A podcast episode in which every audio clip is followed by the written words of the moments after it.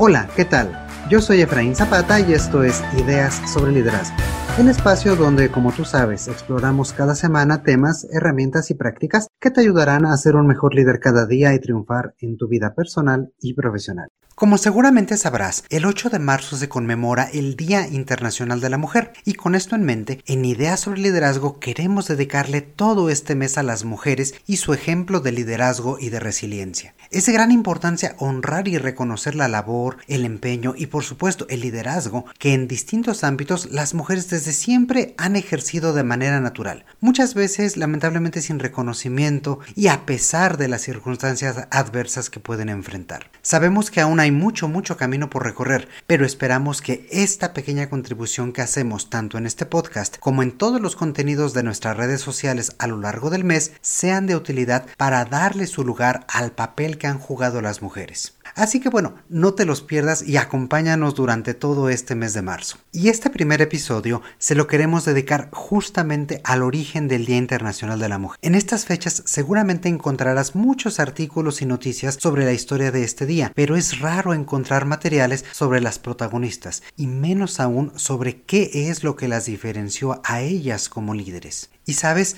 me gustaría compartir contigo que al preparar los materiales para este episodio caímos en cuenta de que hay diferentes versiones sobre el origen de este día. Y sin duda muchas historias, muchas mujeres y muchas líderes cuyos nombres en su mayoría lamentablemente se han perdido, pero que sin duda jugaron un rol realmente revolucionario en su tiempo. En esta ocasión vamos a tomar como base la información proporcionada por las Naciones Unidas y sobre el sitio del Día Internacional de la Mujer, así como algunas otras fuentes sobre nuestras protagonistas. Thanks. Y bueno, creo que es suficiente de introducciones y podemos comenzar a imaginar el contexto en que esta historia se desarrolla. Para ello, vayamos a la primera década del siglo XX en Estados Unidos. Esta época estuvo llena de movimientos sociales, inconformidad por la forma de vida que desembocaba en huelgas e incluso revoluciones. Las jornadas laborales eran de hasta 60, 65 o 70 horas a la semana y los sueldos sumamente bajos volvían cada vez más insostenible la situación en fábricas de todo tipo, tanto para hombres como para mujeres e incluso también para niños. Nos ubicamos entonces en la Nueva York de 1909, una ciudad próspera,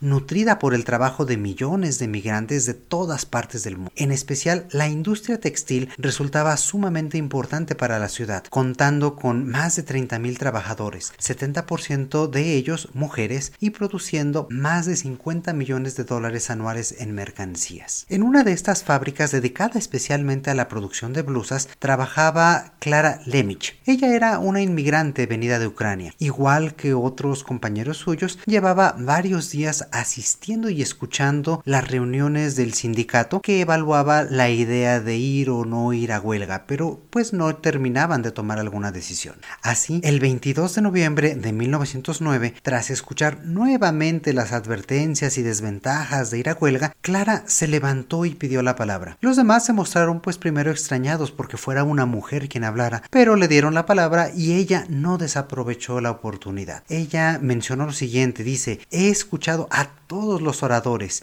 y ya no me queda paciencia para seguir hablando. Soy una chica trabajadora y estoy cansada de escuchar hablar y hablar solo en generalidades. Estamos aquí para decidir si ir a huelga o no y yo propongo que vayamos todos a huelga general. En ese momento se respiró un breve silencio en el ambiente y los asistentes respondieron entonces con entusiasmo y recibió Clara una ovación tremenda. La decisión pues ya estaba tomada. En los siguientes dos días aproximadamente 20.000 trabajadores, hombres y mujeres, marcharon en lo que sería conocido como el levantamiento de los 20.000. Finalmente, esta demostración de descontento logró que la gran mayoría de las empresas textiles llegaran a contratos con los sindicatos que poco a poco se iban formando. Lemlich tomó un rol central. No solo convenció y motivó a sus compañeros, sino también se volvió promotora de la causa, llegando hasta ser proscrita de la industria, es decir, ya no la querían contratar en otros lados justamente por este entorno que generaba a su alrededor y por este liderazgo que tenía en la gente. Habiendo logrado esto, pues volcó su atención hacia el movimiento sufragista, pensando que el voto femenino era necesario para mejorar la vida de las mujeres trabajadoras tanto dentro como fuera de su lugar de trabajo. Este episodio, esta huelga de los 20.000 como le conocieron posteriormente, fue retomado por otra mujer, Teresa Michael, otra gran persona de la época, que en 1910 publicó El diario de una huelguista. Este era un relato ficcional de los eventos y ganó la atención del público mucho más amplio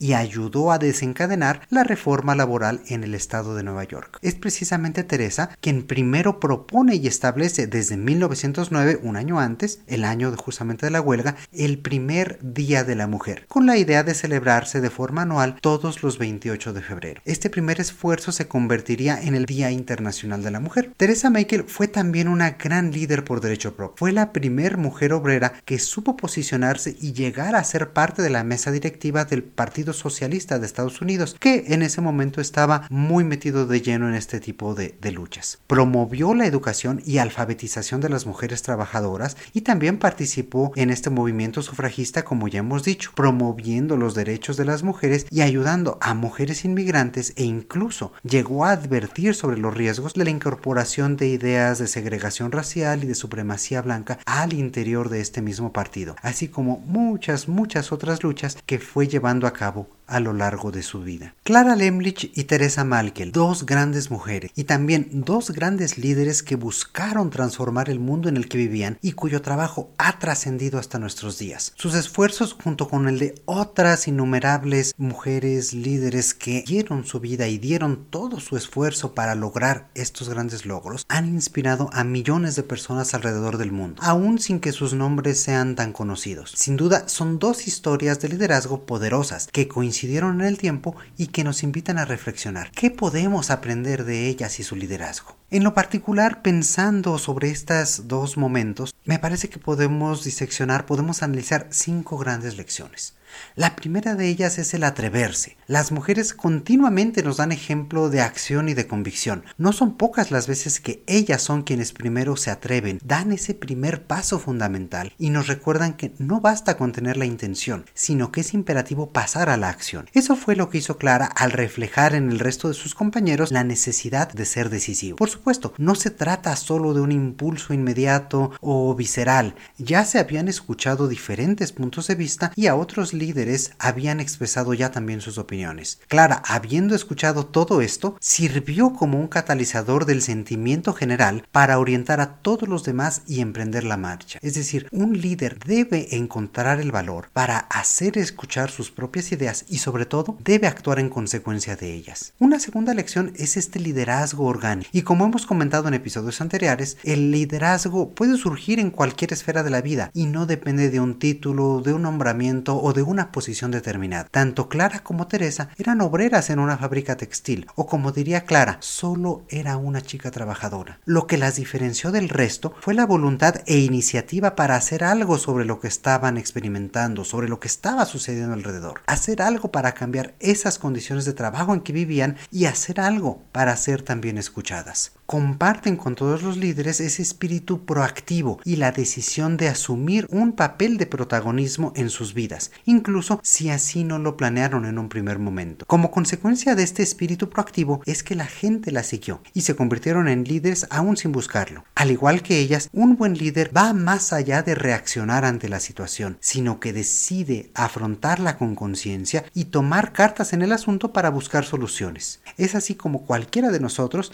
se convierte justamente en líder. Una tercera lección de ellas es esta visión del futuro. Y es que otra característica que une a las dos protagonistas de este episodio es que ambas tomaron conciencia sobre la situación en que vivían tanto ellas como otras mujeres y hombres alrededor y decidieron hacer todo lo posible por cambiarlo. Para ello imaginaron un futuro diferente, con derechos que en ese momento no existían, con jornadas diferentes, con la capacidad de organizarse y crear mejores condiciones para el futuro. Esta visión les permitió primero establecer metas tangibles y cercanas, pero a mediano y largo plazo las animó a seguir en su lucha a través de diferentes frentes de diferentes iniciativas. Es decir, la huelga a la que convocó Clara no fue sino el primer paso. Posteriormente continuaría construyendo su visión a través de la promoción del voto femenino, por ejemplo. Igualmente, Teresa apoyó las reformas laborales, el voto femenino, la educación y la migración. Todos estos esfuerzos no resultaron aislados, sino que tenían un eje fundamental una visión de futuro, una dirección clara. Y es que un buen líder también posee esta determinación y dirección en todos sus esfuerzos. Actúa en diferentes campos de forma consistente y no pasa simplemente de una iniciativa a otro, sino que pues tiene esta consistencia para marcar la diferencia.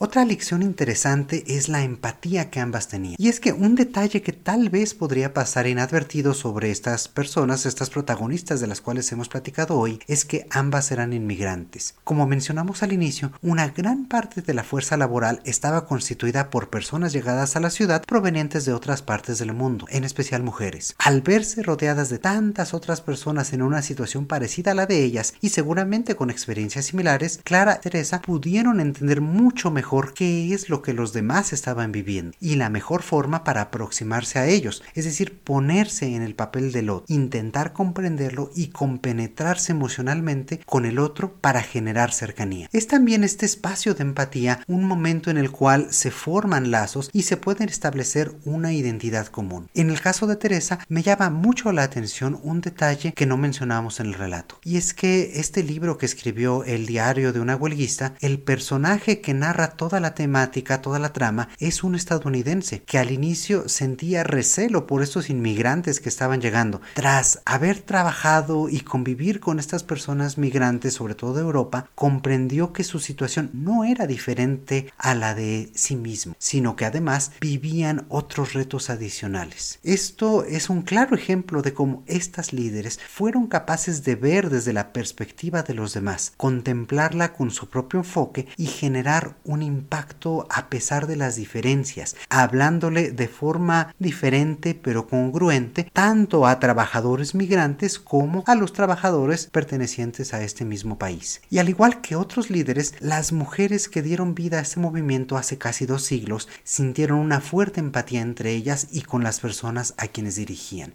Es decir, como un buen líder, se reconocían como iguales, se sabían integrantes, si en este caso no de un equipo de trabajo, sí de un equipo mucho mayor que luchaba por los mismos ideales y que llegó a lograrlos de forma conjunta. Una lección más que podemos aprender de Clara y de Teresa es que entendían muy bien la importancia tanto de escuchar como de expresarse y hacerse escuchar cuando lo necesitaban. Es decir, supieron escuchar primero con empatía a otras personas como ellas, pero también supieron escuchar en su entorno, entender qué es lo que estaba pasando, cómo funcionaban, en el caso de, por ejemplo, Teresa, el partido político al que pertenecía y escalar posiciones en él. El escuchar les dio la clave para pensar y saber cómo actuar y cómo crear todo un movimiento alrededor de su visión del El caso de Clara es muy evidente. Antes de que ella se volviese una protagonista, había ya escuchado al resto de los oradores y se dio cuenta de que ya todo estaba dicho, de que no hacían sino girar sobre los mismos puntos una y otra vez, ya se habían entrampado en ese mismo análisis.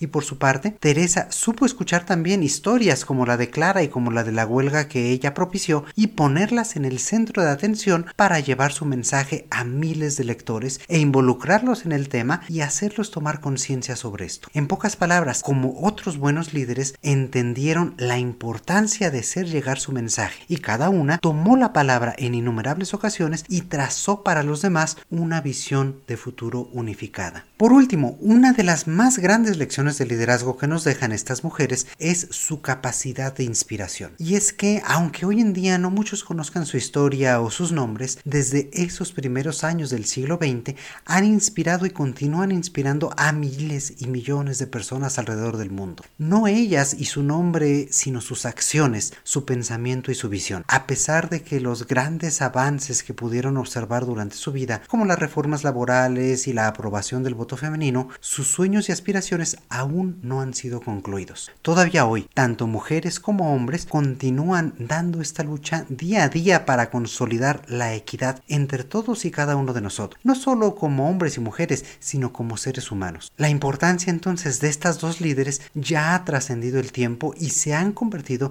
en figuras históricas, ejemplos de vida, y aunque quizá nunca lo supieron o nunca tuvieron la conciencia de ello, grandes líderes de quienes tenemos todos mucho, mucho que aprender. Y en este mes de marzo, lo mejor que podemos hacer es justamente reconocer a aquellas mujeres que nos rodean y trabajar juntos para lograr un mundo más justo y más integrado. Aprender de su fortaleza, de su resiliencia y del liderazgo que ejercen en todos los ámbitos en que se desenvuelven. Y para nuestras escuchas, dirigirles también este mensaje de reconocimiento, agradecimiento y aprecio, pero también invitarlas a que asuman este rol de líderes en todas las esferas de su vida, que se atrevan a hacer la diferencia, así sea pequeña, y seguir adelante en este camino. Y bueno, pues así concluimos el episodio de esta semana. Como mencioné al inicio, todo este mes se lo vamos a estar dedicando a explorar el liderazgo femenino, tanto en este espacio sonoro como en nuestras redes sociales. Así que si aún no lo has hecho, asegúrate de estar ya suscrito a este podcast y seguirnos por Facebook, Instagram o Twitter como ideas sobre liderazgo. Y también dinos qué te ha parecido este episodio y qué otros temas te gustaría que exploremos contigo. Recuerda que este